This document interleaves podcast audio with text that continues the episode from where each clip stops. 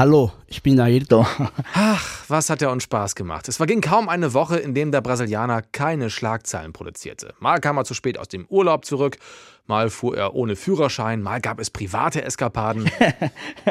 In der Saison 2003-2004 verging kaum eine Woche, in dem er nicht traf. Oh, schön. Tor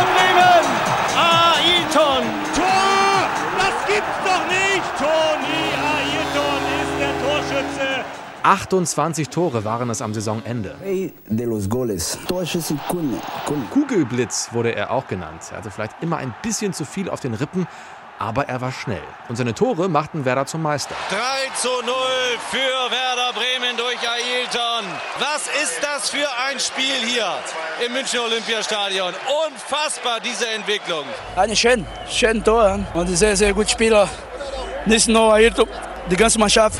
Sehr, sehr Kompliment. Hören Sie, bravo, bravo, SV Werder Bremen, deutscher Meister 2004. Herzlichen Glückwunsch, Sie sind die Größten. Ayrton live, deutscher Meister. Ailton holte mit Werder drei Wochen später noch den DFB-Pokal und wurde Fußballer des Jahres, als erster Ausländer in Deutschland überhaupt. Danach ging es bergab. Er ging nach Schalke, wurde dort nicht glücklich und anschließend zum Weltenbummler. Istanbul, Hamburger Sportverein, Roter Äh, Stern. meine große, große Fälle weg von Deutschland. Das ist meine große Fälle. SCR Alltag, Campinense Zwölfmal wechselte Ailton noch den Verein. FC Oberneuland, Selbst für die sechste deutsche Liga war er sich nicht zu schade. Hassia Bingen. Tja, wäre er 2004 doch einfach in Bremen geblieben, bei seinem Lieblingstrainer. Thomas Schafes ist eine, das ist mein zweiter Vater ne, in, in den Fußball. Er hat uns eben auch wunderschöne Momente eben auch wieder gegeben.